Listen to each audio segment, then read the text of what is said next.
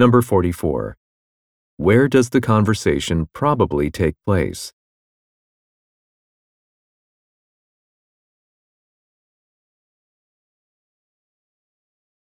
Number 45. What does Mr. Thompson mention about online orders?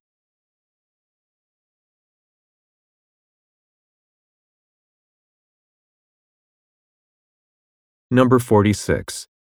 What will the woman most likely do next?